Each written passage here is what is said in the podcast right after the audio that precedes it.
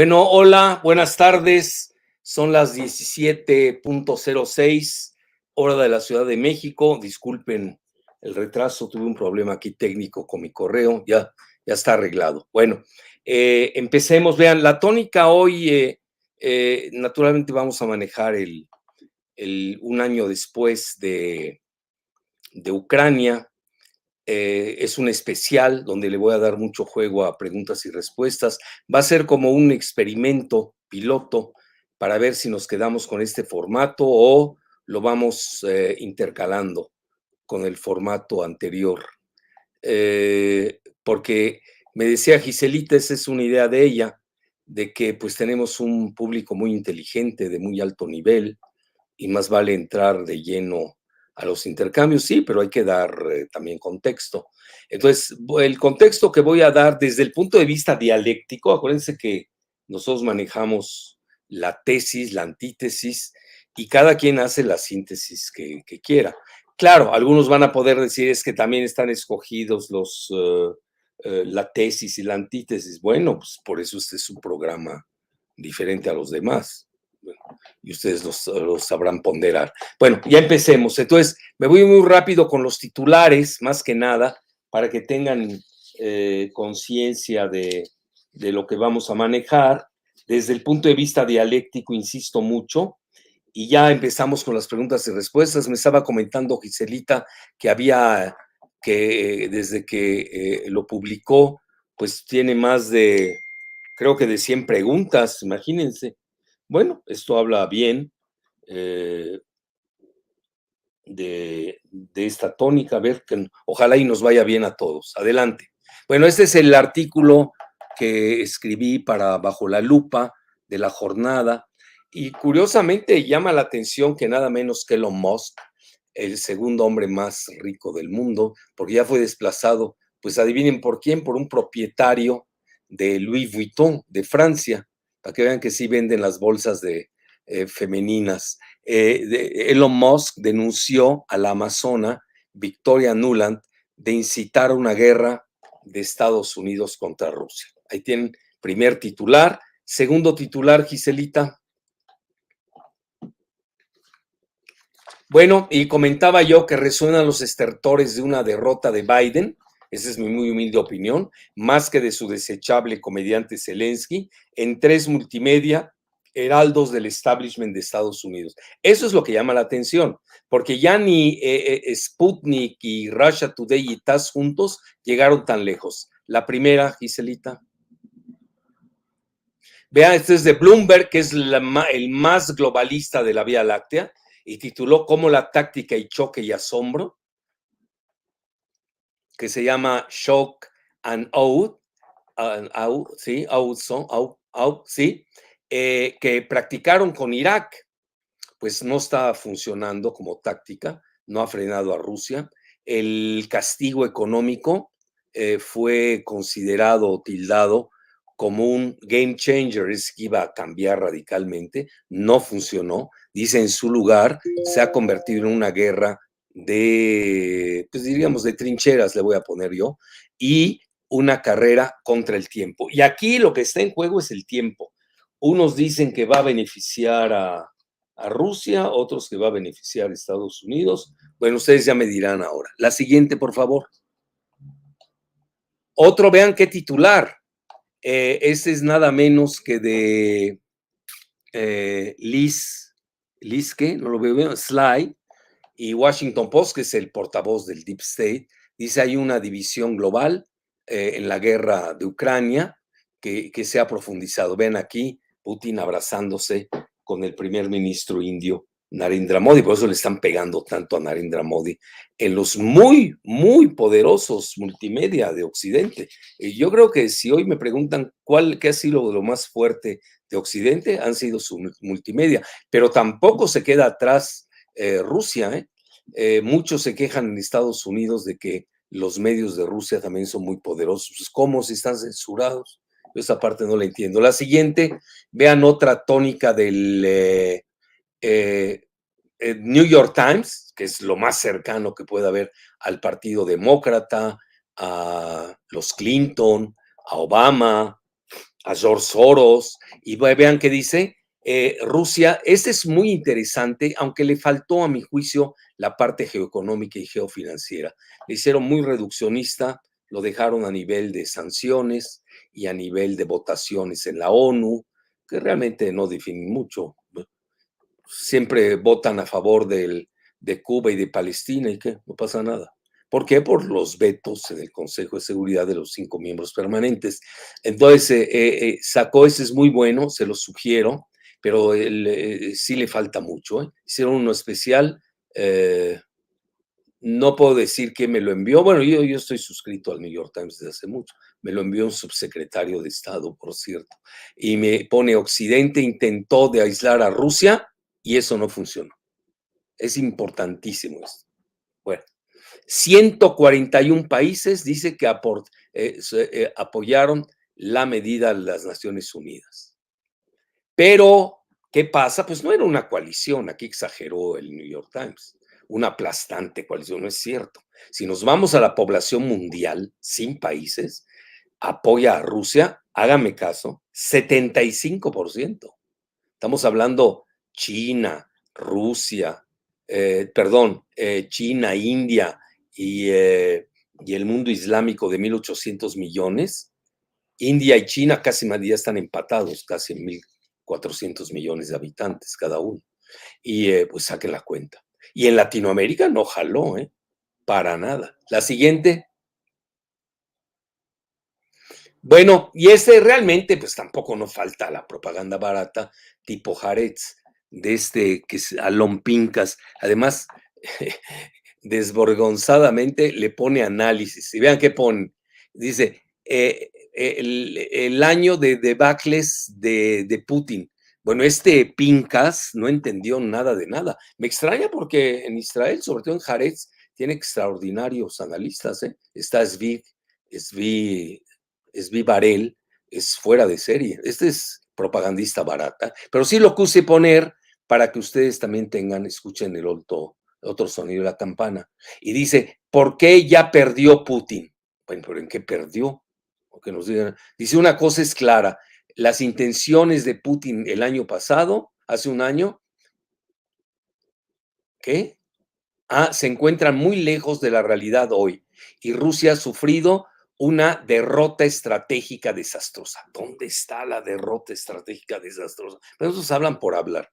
Y parece que estaba escuchando a Victoria Nuland. Victoria Nuland ni llegó tan lejos. Está buscando la derrota estratégica, pero nunca dijo que ya sucedió. Al contrario, ya hasta quiere negociar con Putin lo de la, su salida del START 3, del eh, Strategic Reduction eh, Treaty la reducción de armas estratégicas. Bueno, rápido, Giselito, otra más, ya para empezar con preguntas y respuestas. Y vean, esto es importante, esto se lo agradezco a esta tuitera, eh, eh, eh, pues nada más ponen a colación lo que dice Tucker Carlson, guste o disguste, es el de mayor rating en Estados Unidos, de lejos, y dice, si la guerra de Ucrania continúa, Estados Unidos perderá sin importar cómo termine. El orden mundial está cambiando. Yo creo que aquí sí dio en el clavo Tucker Carlson. Lo que está en juego no es capturar el territorio de Ucrania, es mucho más profundo. Es el nuevo orden mundial que pasa de unipolar a multipolar. Si la guerra en Ucrania continúa, perderemos de todos modos. Vea quién lo dice, ¿eh?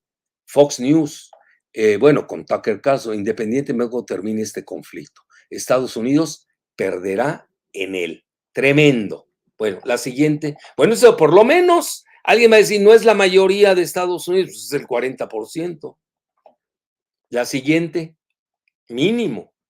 Y este es un artículo seminal así, es The Critic, es una, eh, es una revista británica eh, del partido Tory, de los conservadores de Gran Bretaña, de donde viene Boris Johnson, los que están gobierno ahora, este, el de origen indio, eh, y vean eh, eh, qué es lo que pone y qué tal si gana Rusia. Se los recomiendo ampliamente, independientemente de que sean conservadores. Tiene mayor peso por ser conservadores. Y lo estuve leyendo detenidamente y se me hizo muy, muy sereno, manejó bien la, la, situación, ah, realiza el, un estudio desde 2014, cuando pues acusa, incluso ataca a Victoria Nuland de haber fomentado el golpe de Estado en Maidan, la plaza allá en, Kiev, lo, lo, que lleva al cambio de régimen. Entonces, muy recomendable y conste que, lo digo abiertamente, es un segmento del Partido Conservador, los Tories. ¿Y qué tal si gana Rusia? Tremendo. La siguiente, bueno, ya, listo, a ver, Giselita, no recuerdo tener más. ¿Tú sí? Ah, no, pues ya se me estaba olvidando de Putin. Ya ven, ya estaba olvidando la verdadera dialéctica. Y Putin revela el verdadero tema con Estados Unidos. Vean, comentó que su país está eh, opuesto a la emergencia de un mundo unipolar que se mueva alrededor de los intereses de Washington. Ahí está. Esto es lo que está en juego. Pobre aquel que vea que la jugada es nada más Ucrania como yo lo he comentado, Ucrania es una singularidad y a partir de Ucrania se da una guerra multidimensional en donde hoy tenemos pues muchas cosas, ¿eh? Está la desdolarización, está el nuevo orden mundial y por eso el mandarín Xi Jinping pues ya anunció su visita a fin de marzo a China, que ha puesto de cabeza a Occidente. La siguiente, por favor, y ya empecemos, creo que ya era la última. Listo, empecemos, Ciselita. ¿Tú vas a contribuir con algo? A ver, adelante. Bueno, haré una pequeña aportación respecto a, a la filtración que se hizo en Das Bild. No sé si ya la, la hayas leído es sobre que Occidente le puso una fecha límite. Bueno, esta filtración se hace en un periódico alemán que se llama Das Bild, es de tendencia eh, conservadora, eh, pero es el más vendido del país. Eh, es un poco amarillista a veces, pero es uno de los multimedia más importantes del país, ya que es el, más, el periódico más vendido de Alemania. En él filtran varios, bueno, últimamente ha habido muchas filtraciones en varios medios y aquí filtran a dos funcionarios tanto de Washington como de Berlín que mencionan que sí se van a dar las armas, pero que tienen hasta el otoño para ver cuál es el resultado que Kiev tiene sobre este, esta revancha y el objetivo sería principalmente solamente em, retornar o algunos territorios que ya se perdieron y si eso no pasa, pues ya en el otoño prácticamente se estaría obligando a Ucrania a sentarse a negociar con una serie de, de acuerdos de seguridad que tendría contemplado Reino Unido, Francia y Alemania con ellos. Y bueno, Wall Street Journal también sacó esta semana que Reino Unido, Francia y Alemania supuestamente habrían ofrecido compromisos de seguridad a a Ucrania no entrará a la OTAN como era en un principio pues parte del conflicto, sino algunos otros garantías de seguridad por debajo de la membresía, pero con el objetivo de que ya se sentaran a negociar. Y bueno, esto viene también de la mano con la molestia del canciller Olaf Scholz a la petición que hacía Zelensky de más armas por parte de Alemania y que no eran suficientes armas. Scholz abiertamente dijo que pues no estaba en una posición de de pedir y que Alemania pues debería de hacer su propio em, plan de qué es lo que le puede entregar y qué no le puede entregar a Zelensky. Entonces, esa molestia también se, vio evidente. Y el último punto es que aquí en, en Alemania y en Francia han salido muchas organizaciones. Ayer domingo salieron, perdón, el sábado salieron varias organizaciones a pedir em, el cese del envío de las armas y que se sienten a negociar de, manera diplomática para llegar a un acuerdo. Eh, la más importante fue en Berlín, se reunió en la puerta de Brandenburgo y bueno, de las principales em, organizadoras o representantes fue una eh, líder del, del, partido de izquierda que aquí se llama Die Linke y una abogada que se llama Alice Schwarza. Ellas fueron las dos principales organizadoras de este evento y en París también hubo una protesta similar pidiendo dos principales cosas, el freno al envío de armas y conseguir la resolución pacífica mediante la diplomacia. Es como el, el estadio de todo lo que se está viviendo aquí en Europa. Muy bien, Giselita. 50 mil estuvieron en, en, la plaza de Brandenburgo, ¿eh? en la puerta. 50 mil, se dice fácil. Y eh, eh, también hubieron manifestaciones, como lo indicas, en París, en Londres, en Bruselas, en Génova, Italia, como que ya sobre una ola. O en Washington se dio la semana pasada una gran manifestación. Es decir, en Occidente ya, y a mi juicio, ya entendieron que esto va más allá de, Ucrania, ¿no? ¿Qué es lo que está en juego? Bueno, listo. Empecemos con las preguntas y respuestas. Dices que tienes muchísimas, ¿cómo las vas a escoger? Bueno, nada más para comentarles, eh, se hicieron en todas tus redes sociales, en Facebook, en Telegram, en Instagram, en Twitter, se hicieron publicaciones para que ahí comentaran los usuarios eh, cuáles serían como las preguntas que quisieran que se abordaran aquí. Entonces vamos a hacer un resumen porque sí tenemos muchísimas preguntas en todos los medios. Eh, salieron preguntas, entonces vamos a hacer un resumen de las, las más comentadas o la pregunta más usual que se hizo y aparte de las más interesantes a nuestro juicio para poder tenerlas aquí en este especial que se les dio más, más peso a las preguntas y respuestas. Y por ejemplo, en la publicación en Facebook, Rafael Custodio ah, mencionó esto, ¿cuántas armas se han vendido? Y menciona, no veo que se pida la paz en Ucrania, solo piden más armamento. ¿Quieren sacar su, armamento, su inventario de armas en este conflicto? ¿O cuál es el interés del complejo militar? ha ganado muchísimo las grandes eh, transnacionales armamentistas. Lo resumimos así. Eh, son que a quienes mejor les ha ido, ¿no? Todo el grupo de Raytheon, Lockheed Martin, eh, Boeing, etcétera. Muy bien. Pero fortunas, ¿eh? Igual las petroleras han ganado muchísimo. Las petroleras de Occidente y de no Occidente. 200 mil millones de dólares ganaron seis países, seis transnacionales de, de Occidente. Entre ellos British Petroleum, que es la más contaminadora del planeta. Bueno, muy bien. Otra. Esa pregunta la realizaron en Twitter, la hizo Alberto Meléndez, que es arroba halconlobo22. Pregunta, doctor, ¿se unirá China a Rusia o esperará su turno con Taiwán? Ah, muy buena pregunta. Bueno, ahí eh, no tengo bola mágica. Eh, va a ser muy importante la, visita del mandarín Xi. Eh, abiertamente acaba de estar Wang Yi, el canciller chino, eh, visitando a, Putin, Vladimir Putin, y pues eh, es notorio que tiene una asociación muy poderosa, a grado tal que han amenazado como línea roja en la entrega de armas letales de parte de China a, Rusia. Bueno, ¿y qué? ¿Y lo que entrega la OTAN a Ucrania sin ser su miembro? ¿Qué? ¿Cómo se califica?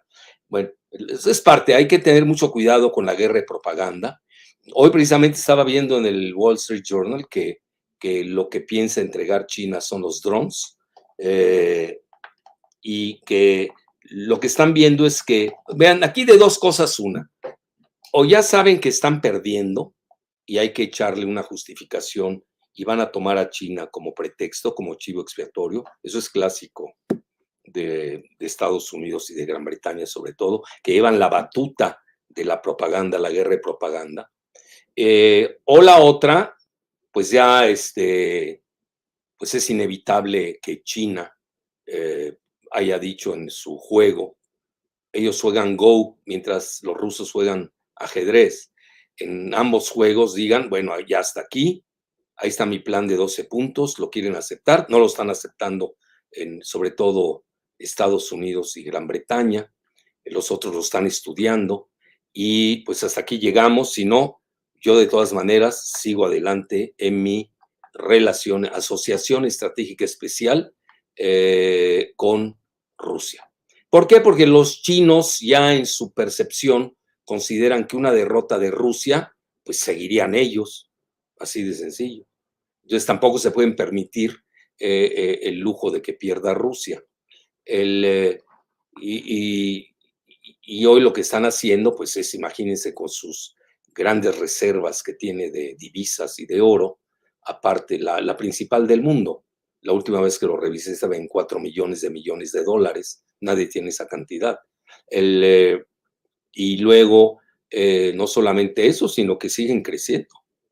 Y, yo, a mi juicio, eh, el que no haya jalado África, el Medio Oriente, los países árabes, países islámicos, Latinoamérica, con excepción de uno o dos, bueno, siempre sucede, pero lo que es el Global South, como se está llamando, incluso lo reconoce hasta The Financial Times, no jalaron con las sanciones de Estados Unidos. Yo creo que lo más duro fueron las sanciones. Ya estaban listos para, bueno, las asestaron y a mi juicio yo creo que ya se habían preparado, ya se había preparado Rusia.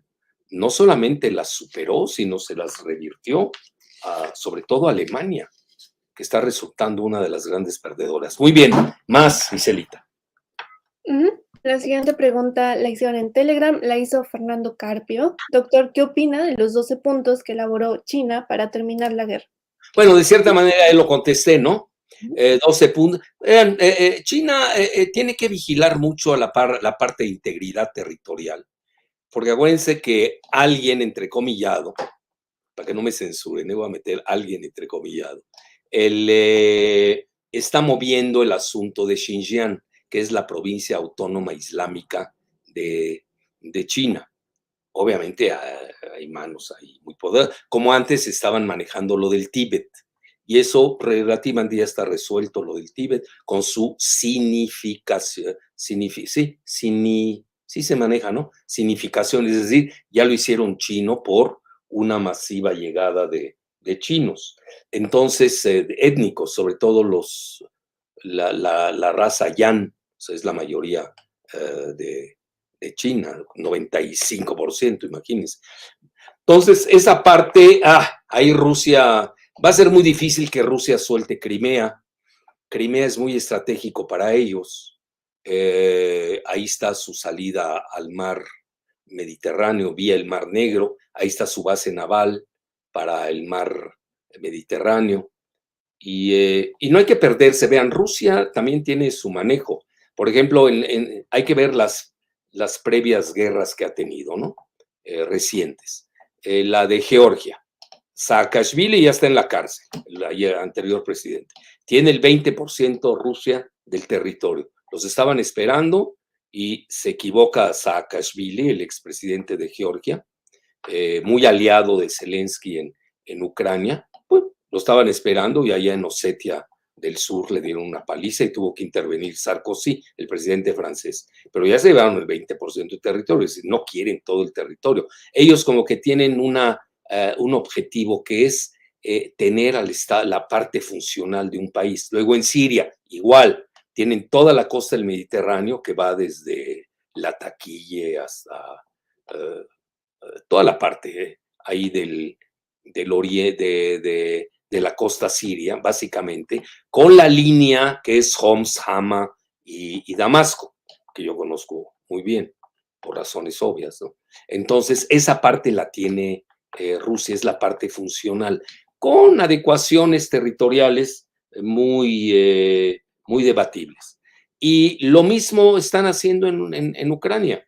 Hoy tienen más del 20% del territorio, tienen la parte más productiva de Ucrania, donde está el litio, donde está también, parece ser también, este, bueno, y otras materias primas de primer nivel, eh, y sobre todo, que tú siempre te acuerdas del nombre, esa tierra negra de, de Ucrania, que es la más rica desde el punto de vista agrícola del mundo. ¿Cómo se llama, Giselita? Tú siempre te acuerdas.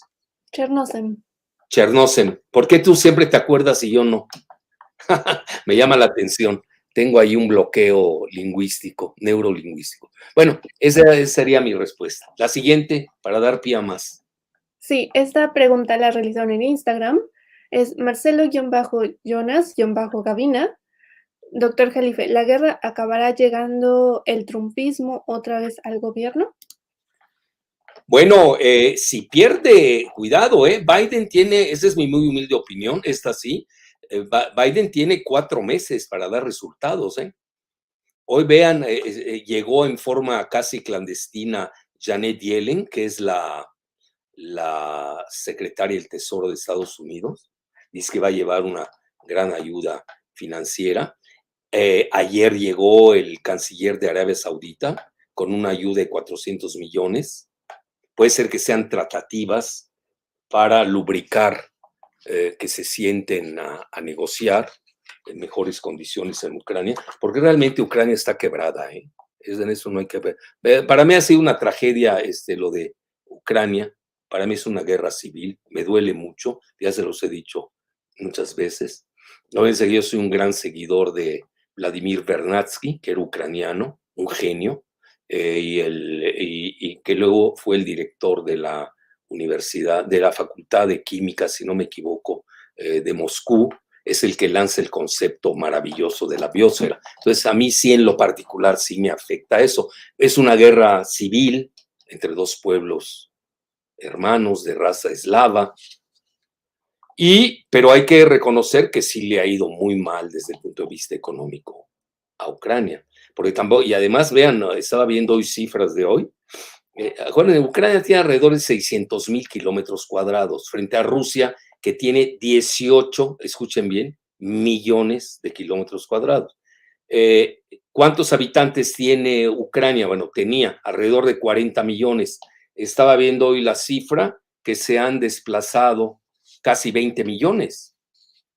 Han salido de Ucrania, imagínense no sé de qué lado se han ido más, si del lado oriental o occidental. Es una gran tragedia humanitaria, eso hay que reconocerlo, de ambas partes, ¿eh? También la parte del Donbass, que es rusófila y rusófona, también ha sufrido, sufrió desde 2014 hasta 2022, eh, hasta el 24 de febrero, e incluso eh, el objetivo de Zelensky era ya este, atacar e invadir la parte del Donbass, nada más que se le adelantó Rusia. Bueno, en eso hay datos duros, ¿eh? no crean que uno anda ahí porque uno es más, menos. Para mí, ya les dije, para mí esta es una guerra civil, me duele mucho en particular. Pero sí, está quebrada Ucrania, no, no, no hay nada. y en Estados Unidos, regresando a la pregunta, eh, si le dura de aquí al inicio de las primarias eh, le dura la guerra a, Biden, pues va a ser, eh, se lo, van a explotar en Estados Unidos. Va decir, oye, estás más preocupado en, ir a Kiev y a Varsovia que en ir a, a ver el desastre de esta ferroviaria Norfolk en Ohio, que en forma oportuna, oportunista, como lo quieran llamar, eh, este, Trump estuvo ahí eh, si no me equivoco, el miércoles pasado. Entonces, a lo que quiero llegar es de que sí, ahí el tiempo va a ser de primer nivel, se van a echar la culpa mutuamente. Eh, yo creo que ahora lo que le conviene a Biden es un empate. Esa es mi muy humilde opinión. Eh, porque si no, sí se la pueden cobrar en las urnas. Ahora ya no las urnas electorales, sino las urnas funerarias. La siguiente. A ver. La siguiente pregunta es de Fernando, la hace vía YouTube.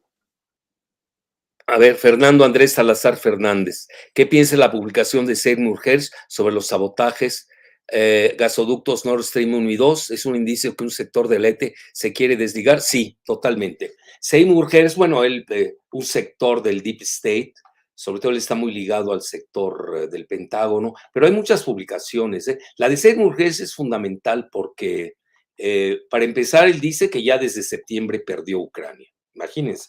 Por eso tardó en publicar las filtraciones. Eh, pero también Rand Corporation, ya ven aquí lo hemos estudiado, eh, incluso que no, le, no juega a favor de Estados Unidos el tiempo. Eso también. yo estoy viendo que sí está jugando más a favor de Rusia, porque no hay que ver nada más la guerra. Yo les sugiero en su radar, tienen que tener la desdolarización Ese es fundamental. Y cómo se está moviendo el sur global para crear un nuevo orden multipolar encabezado por, pues, por los BRICS, literalmente. Brasil, Rusia, India, China, Sudáfrica. Acaban de tener ayer eh, ejercicios conjuntos militares, Sudáfrica con China. Cuidado, ¿eh? ¿eh? Son señales muy importantes. Muy bien, muy buena pregunta. ¿Qué más tienes? ¿Tú quieres contestar algo de lo que he hablado? ¿Quieres agregar algo tuyo? Sí, bueno, solamente me llama mucho la atención que Europa no se ha manifestado mediante ningún tipo de, de aclaración a estos dichos de Simon Hersh. Se me hace muy interesante. Y bueno, tampoco han salido las investigaciones así tan claras, ni de Dinamarca, ni de Alemania, sobre pues el suceso que pasó, ¿no? Se me hace... Los países escandinavos, yo los conozco muy bien. Yo fui en, mi, una etapa juvenil, fui muy admirador de los países escandinavos. No sé qué les pasó. Noruega, bueno, ahí está Stoltenberg, que es el, el, secretario de la, de la OTAN, pero pues es un títere, ¿no? Esa es la realidad. Es que aquí el que cuenta es Estados Unidos, lo demás no hay que perder el tiempo. En realidad es una guerra de Estados Unidos contra Rusia, eh, que no se atreve a decir abiertamente su nombre. Y yo creo que Rusia los estaba esperando.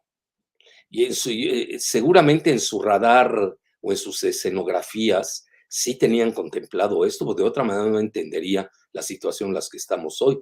Ya ven cuando dijo Putin, apenas esto empieza. ¿Por qué? Porque estamos en una mezcla eh, de guerra, de la Primera Guerra Mundial, guerra de trincheras, con una mezcla de la Segunda Guerra Mundial, que ustedes ven los tanques y todo eso, eh, pero en realidad la Tercera Guerra Mundial como tal, que desgraciadamente pudiera llegar a ser nuclear, con los misiles hipersónicos que hoy tiene Rusia, que rebasa a China y a, Estados Unidos en esa posesión, ya hasta Norcorea ya va a tener misiles hipersónicos. Y ahí Estados Unidos no tiene esa panoplia. Sin duda es una gran potencia Estados Unidos, está diciendo otra, una barbaridad al respecto, pero eh, ya aquí estamos frente a frente eh, de dos potencias, las máximas del planeta, supernucleares. Por eso Putin se sale, bueno, yo digo, se congela el START 3, el, el Treaty for Strategic Reduction Treaty, la reducción de armas estratégicas, lo congela eh, y de inmediato, pues ya ven, este, eh, la, ¿qué estaba en juego? Pues no, de ahora en adelante vamos a hacer el arreglo del START 3, yo creo que sí lo va a hacer Putin, es mi opinión, con Biden, pero vamos a agregar los arsenales de la OTAN. Los únicos dos países que tienen armas nucleares en la OTAN son Francia y Gran Bretaña. Es decir, ya también les van a reducir sus armas nucleares a Gran Bretaña y a Francia. Yo, para mí eso es un golpe fuerte para esos dos países. Muy bien. ¿Qué más, Giselita? ¿Qué más pues ibas a decir?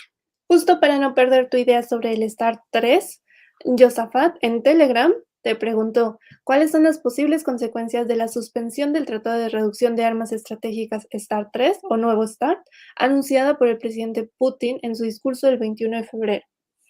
Vea, sería, yo hablo racionalmente, ¿eh? Acuérdense que en las guerras, eh, esto lo estudió mejor que Nea de Tucídides, hay muchas causas por los orígenes de las guerras, eh, puede ser a veces el honor, una reacción desmedida, es decir, nada más agreguen lo nuclear y estamos hablando del siglo XXI. Tucídides en el siglo XXI. El, sería, desde el punto de vista racional, y el mismo Biden, no creo que deseen una guerra nuclear. Es decir, a, Estados Unidos le iba muy bien en la Primera y Segunda Guerra Mundiales porque intervenían al final y acababan hasta ganando. La Segunda Guerra Mundial la ganó Rusia, bueno, la URSS en ese momento, y vean las películas de Hollywood, pues ponen con que Estados Unidos fue la que ganó. Perdóneme, ¿quién ganó? ¿Quién le ganó al ejército alemán? La batalla de Stalingrado fue fundamental. Ahí se decide. Y eso que tenía mejores armas Alemania en ese momento. Entonces, eh, no estoy hablando de Hollywood, estamos hablando de otro tipo de análisis, no de propaganda. También hay que saber discriminar entre propaganda y realidad, lo que se llama el reality check. hay que verificar la realidad. Entonces, el, hoy Estados Unidos, eh, su lejanía del Atlante, del, perdón, del Atlántico, de norte, es decir, me refiero a Europa, eh, los dos teatros de batalla de las dos guerras mundiales se escenificaron en Europa. Entonces Estados Unidos tenía una, una, eh, una situación geográfica muy cómoda, pues imagínense a quién tienes de vecinos, a México, a Canadá y exagerando un poco a Cuba. Nadie. La tiene muy fácil. Hoy ya con las armas nucleares, ya no. Hoy Estados Unidos está al alcance de cualquier misil de, Rusia. Y eso que no sabemos los submarinos que anden, no, quiero asustar mucho, pero hay submarinos que andan merodeando cerca de la costa del Atlántico de Estados Unidos. Eso lo saben muy bien los estrategas de Estados Unidos. Es decir, esa ventaja geográfica, que incluso la maneja Kissinger en su libro Diplomacia, ya la perdieron. ¿Y qué lo hace perder? Pues los misiles hipersónicos. Yo creo que lo mejor que le puede pasar al planeta es un empate hoy. Eso es mi muy humilde opinión. Y luego, aquí el problema es de que sí, eh, pues se equivocaron muchos eh, con el G2. Nunca se dio el G2 de China con Estados Unidos y tampoco de Estados Unidos con Rusia. El G2 que hoy estamos viendo es de Rusia y China. Y me van a perdonar, eh, esa no la puede ganar Estados Unidos esa guerra contra dos superpotencias de este nivel. Muy difícil. Sería suicida. Yo, por eso muchos ya están eh, en, en todo, sobre todo la prensa, véanla, cómo ha dado su vuelco desde septiembre a la fecha, pues abiertamente ya dicen, vamos a cuidar a Estados Unidos y no a Ucrania. Es más, en los sondeos de opinión de Estados Unidos, eh, ya Ucrania no goza eh, la misma popularidad que al inicio de la guerra, porque ya se dieron cuenta que una cosa es Hollywood y otra cosa es la realidad. La siguiente, por favor. Esta pregunta la realizaron en todas sus redes sociales y rescato la que hace José Saúl Rincón Hernández en Facebook. La tensa situación que rodea Transnistria eh, ¿puede desencadenar una escalada en el conflicto? Sí, sí. Y ahí eh, eh, están buscando echarle la culpa a Rusia, Ucrania de las pocas brigadas que le quedan para estar haciendo este tipo de situaciones, lo ha, apostado sus tropas en Transnistria, pero tampoco hay que perder de vista Bielorrusia, ¿eh? acaba de, algo pasó, un sabotaje con un avión ruso que estaba en, en un aeropuerto de Bielorrusia. Y hay tres países que pueden entrar en cualquier momento en guerra, ¿eh? hay que tenerlo en el radar. Eh, una es Polonia, que abiertamente está en, en guerra, pero de forma tangencial, están muy bravos. Contra... A mí me llama la atención porque son este, de la raza eslava, nada más que son de religión católica. Y eh, y a veces los países se descuidan. Acuérdense que eh, Polonia tiene una, una tragedia geopolítica, es frontera con Alemania y con Rusia. Como es una planicie, pues por ahí pasan los ejércitos muy fácilmente. Ese es uno. Bielorrusia, cuidado. Hoy se estaba manejando que van a crear un eje industrial China, Bielorrusia y a ver qué dice aquí. Ah, qué amable, 125 pesos, Lul, super sticker y eh, una alianza industrial China, Bielorrusia, eh, Rusia. Y luego vean, eh, acaba de venir de una gira, acaban de venir de, tanto Blinken, el secretario de Estado del Departamento de Estado, como Lavrov, canciller ruso, como Wang Yi, el canciller chino, acaban de venir una gira por África. Y hoy tienen a Lavrov que está en Azerbaiyán. Es decir, están viendo su profundidad estratégica. Sí estamos viendo en el tablero de ajedrez, al menos sí se percibe eh, notoriamente, a una escalada. Esperemos que no llegue a lo nuclear, porque ya esto sería otro contencioso. Curiosamente, en los 12 puntos del plan chino, eh, sugieren, advierten eh, no usar armas nucleares. Y vean, aquí sí les digo algo, Víctor Orbán, que es el el mandamás de Hungría, el máximo enemigo de George Soros, por cierto, con Netanyahu, ¿eh? tanto Netanyahu como eh, Orbán, se, han dicho cosas muy fuertes contra George Soros. Entonces, él eh, ha comentado que no está entendiendo Ucrania de que, y él es miembro de la Unión Europea y también de la OTAN, el, que una batalla contra una potencia nuclear, pues es casi suicida, porque si pierde a nivel convencional, que es muy difícil en el caso de Rusia-Ucrania, al menos hoy en el terreno eh, que estamos viendo, acuérdense que ya Rusia tiene el 20% del territorio de Ucrania el, y tiene mayor número de, de efectivos. Eh, a ese nivel, pues dice, ¿cómo va a aceptar una potencia del tamaño de Rusia una derrota convencional? Va a usar sus armas nucleares. Y todo el mundo recuerda que Estados Unidos es la que inicia el lanzamiento de dos bombas nucleares eh, cuando ya estaban definidas, ya estaba definida la Segunda Guerra Mundial contra Hiroshima y Nagasaki. Truman, por Truman. Muy bien. ¿Qué más, Giselita? ¿Cómo vamos de preguntas? ¿Hay más? Más preguntas. Veo que, que, fue, está funcionando este formato, ¿no? ¿A ti te gusta? Sí. Ah, te gusta, está bien. Bueno, esta pregunta la realizaron en Twitter. Es de arroba León Hernández 3. Pregunta, ¿existe alguna posibilidad de que haya negociaciones de paz mientras Zelensky esté en el poder en Ucrania? Eh, a Rusia le da igual, ¿no? Quien esté, querían negociar ya en, si no me equivoco, en marzo pasado, y ya se ha filtrado que el ex primer ministro Boris Johnson hoy defenestrado eh, del Partido Conservador, quiere ser el nuevo secretario de la OTAN. Esa sería una escalada, por cierto. Él eh, no le permitió a Boris Johnson, lo recuerda The Critic, ¿eh? curiosamente me llamó la atención. No dejaron a Zelensky sentarse a negociar.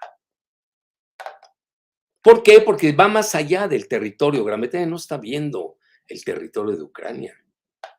Es decir, el impacto de la singularidad ucraniana que se refleja en un nuevo orden mundial donde saldría perdiendo la anglósfera y sobre todo eh, la desdolarización del planeta que naturalmente le afectaría como a nadie a Gran Bretaña y todo lo que sigue de la desdolarización, el sistema SWIFT, etc. Yo hoy me encaminaría más a ese nivel.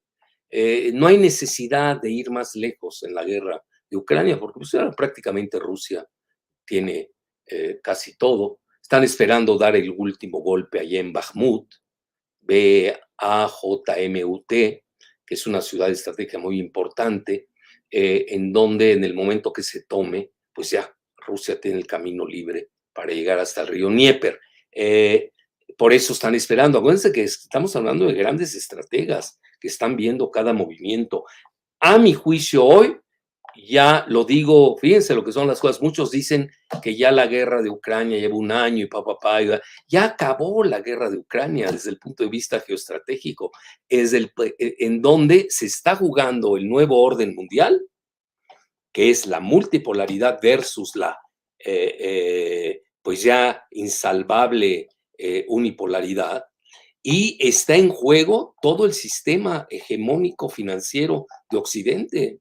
Eso es mucho mayor eh, a nivel dimensión. Por eso no, no hay que perderse ya tanto. que nos duele, a mí me duele muchísimo, ya se los digo, no, no va a pasar llorando toda la tarde, pero a lo que voy, hoy ese es el gran juego, la multipolaridad y la desdolarización. Muy bien, otra pregunta. ¿Cuántas más tenemos, Ciselita, para que ya me vaya a las seis? Nos quedan diez minutos. ¿Tres más? No, las que digas, pero ¿sí tienes bastante? Sí. Ah, pues adelante. A las seis en punto cortamos, ¿te parece?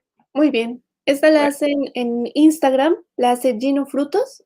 Pregunta, ¿cómo considera que ha sido la postura de México y de la 4T durante el primer año de guerra en Ucrania? Bueno, eh, no ha sido fácil porque nosotros dependemos mucho del paraguas nuclear estadounidense. De hecho, tenemos un tratado México, Estados Unidos, Canadá, con dos potencias de la OTAN, que son Canadá y Estados Unidos. no ha sido, el ejército mexicano, la armada mexicana dependen mucho del abasto de, eh, municiones y armamento de Estados Unidos, pero han sabido, han habido dos que tres fallitas por ahí en la Asamblea General de la ONU, eh, pero fuera de esas fallitas, yo le llamo fallitas, pues no tuvieron repercusión, yo creo que la, tanto la, postura de México eh, como del canciller Marcelo Ebrard han sido adecuadas dada la, la situación de México y su condependencia geoeconómica, geofinanciera, demográfica, militar, etcétera, etcétera, con Estados Unidos. Entonces, ah, yo hasta veo que muchos en Estados Unidos no les ha gustado eh, la postura del presidente López Obrador, que ha sido, pues yo diría, más eh, ecuánime, ¿no? Vamos a dejarlo así en esa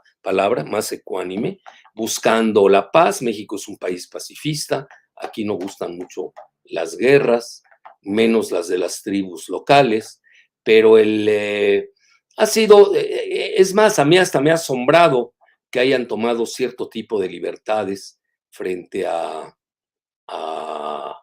Estados Unidos, pero eh, convergiendo, es no ha habido discordancia y el presidente López Obrador pues ha sido muy claro en, en la situación de que él está a favor de la paz, igual que Marcelo Ebrard y, eh, Colorín Colorado.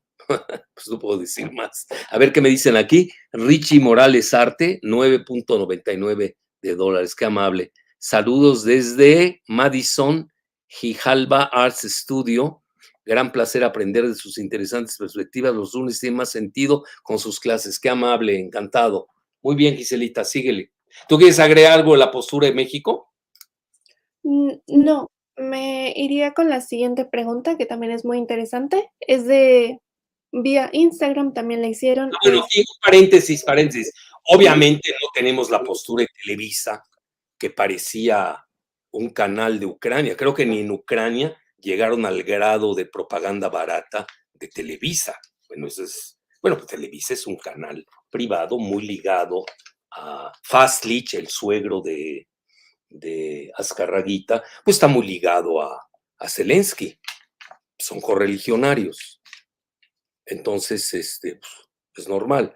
Pero eh, yo creo que la postura, ya así para ser más concretos, dentro de la medida de lo posible, que no es sencillo, eh, ha mantenido una postura pacifista pero no, no es pro, eh, como hubieran querido los, los eh, Televisa, ¿no? Y sus epígonos.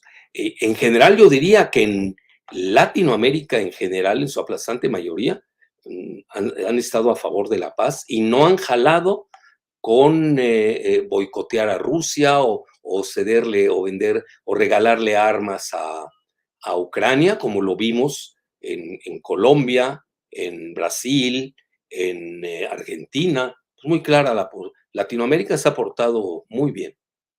Así lo veo. Pues, es un, al revés, nosotros debemos, alguien tiene que pregonar la paz. Lula está precisamente haciendo un, plan de paz para Ucrania. Ahora, a muchos van a creer es que Lula, BRICS, eh, Brasil pertenece a los BRICS. Pues sí, todos tenemos pertenencias e intereses, no son los mismos los intereses de Estados Unidos que los de Brasil o los intereses de México que los de Brasil, vis a vis de Estados Unidos. Pues es obvio. Muy bien, José Romero, 19.99. ¿Qué son dólares o pesos, José? Ahí luego nos dices. Me voy a hacer muy rico ya.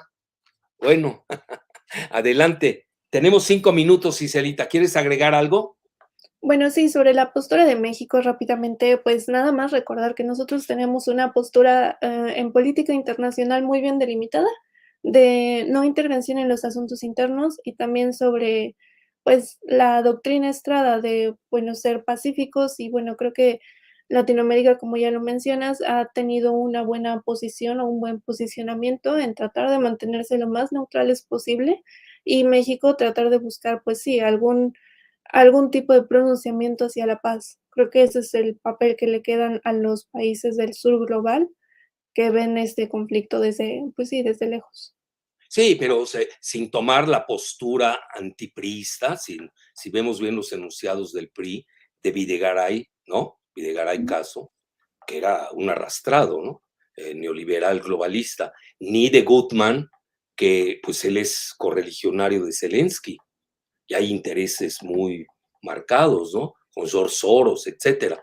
Este, yo creo que sí hay que reconocer que ha hecho, han hecho maroma y media este, el presidente López Obrador y Marcelo Ebrard, con esas dos que tres fallitas que no quiero, ahorita no estoy para eso, eh, donde sí no venían al caso, ¿no?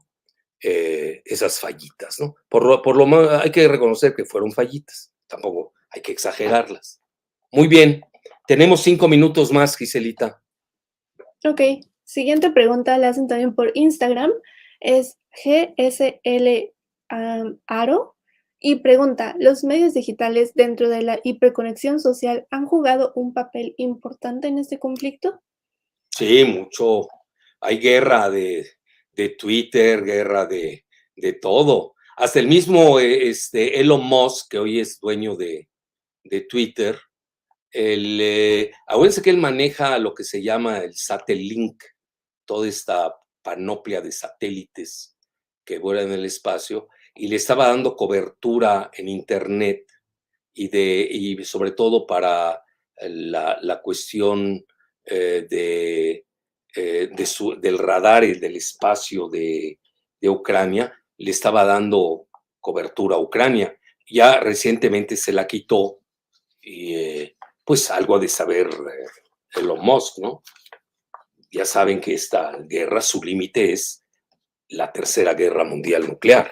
Muy bien, ¿qué más? Pero sí juegan, pues mucho, eh, mucho de la, eh, las redes, pues hoy las redes juegan en tope, ahorita que estamos hablando de redes, ¿no? No habría la dinámica igual, no tendríamos la misma dinámica de respuesta de reacción rápida que un medio impreso que te tarda del día al otro, o al menos que estén en online esa sería diferente. Pero todas las redes este, hoy, y ahí usan mucho, curiosamente, me llama la atención cómo el gobierno de Ucrania usa mucho Telegram. Curioso, ¿eh? Aún que Telegram tiene una cobertura de 500 millones en Europa. Bueno, ya no, porque la han prohibido, si es que no me equivoco, pero en, yo leo muchas noticias de Ucrania, del gobierno de Zelensky, en, eh, que publican en Telegram. Ese es un medio muy de los pueblos eslavos. Muy bien, otra, Gisela. Y ya la última, ya para irnos. Escoge una de esas que me pongan, nos pongan a pensar. La última pregunta la hacen también por YouTube y preguntan, doctor Jalife, a su juicio, ¿cuál sería la óptima resolución del conflicto en Ucrania y eh, cuándo sería este sentarse a negociar? No, pues es muy difícil, ¿no? Ya hablamos de tiempo. Eh, ahorita es un buen momento, a mi juicio, es un buen momento para sentarse a negociar, pero no, no creo que Estado, no sé qué estén pensando en Estados Unidos. ¿eh? Si me voy a Rand Corporation, pues es otra la, la postura cercana al, al Pentágono. El mismo Mark Milley, que es el jefe de las Fuerzas Armadas Conjuntas de Estados Unidos, cambió su declaración en un mes. Había dicho que eh, Rusia es una potencia, que hay que eh, tomarlo en cuenta, etcétera, etcétera. Y un mes después dijo que había perdido Rusia desde el punto de vista estratégico, táctico, militar, eh, moral, toda la panoplia de, ya saben, de adjetivos. Entonces, ah, entonces, eh, aquí el tiempo, eh, vean, desde el punto de vista militar, eh, sí tienen hasta, están apostando en Occidente a una contraofensiva de Ucrania o hasta el último ucraniano, como se maneja ahora. En Rusia tampoco les conviene eh, alargar tanto la situación, aunque Putin hoy goza de una popularidad tremenda. Hoy lo leía en Zero Hedge. Zero Hedge eh, tiene 82%, ya rebasó a, Narendra Modi, que tiene 70% en, en India.